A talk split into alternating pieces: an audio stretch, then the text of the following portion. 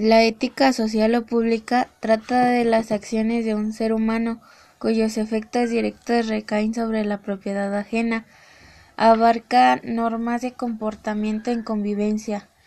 En tal sentido, la ética social permite toda relación beneficiosa para las partes, prohíbe la relación perjudicial para al menos una parte y solamente obliga al cumplimiento de los contratos libremente pactados.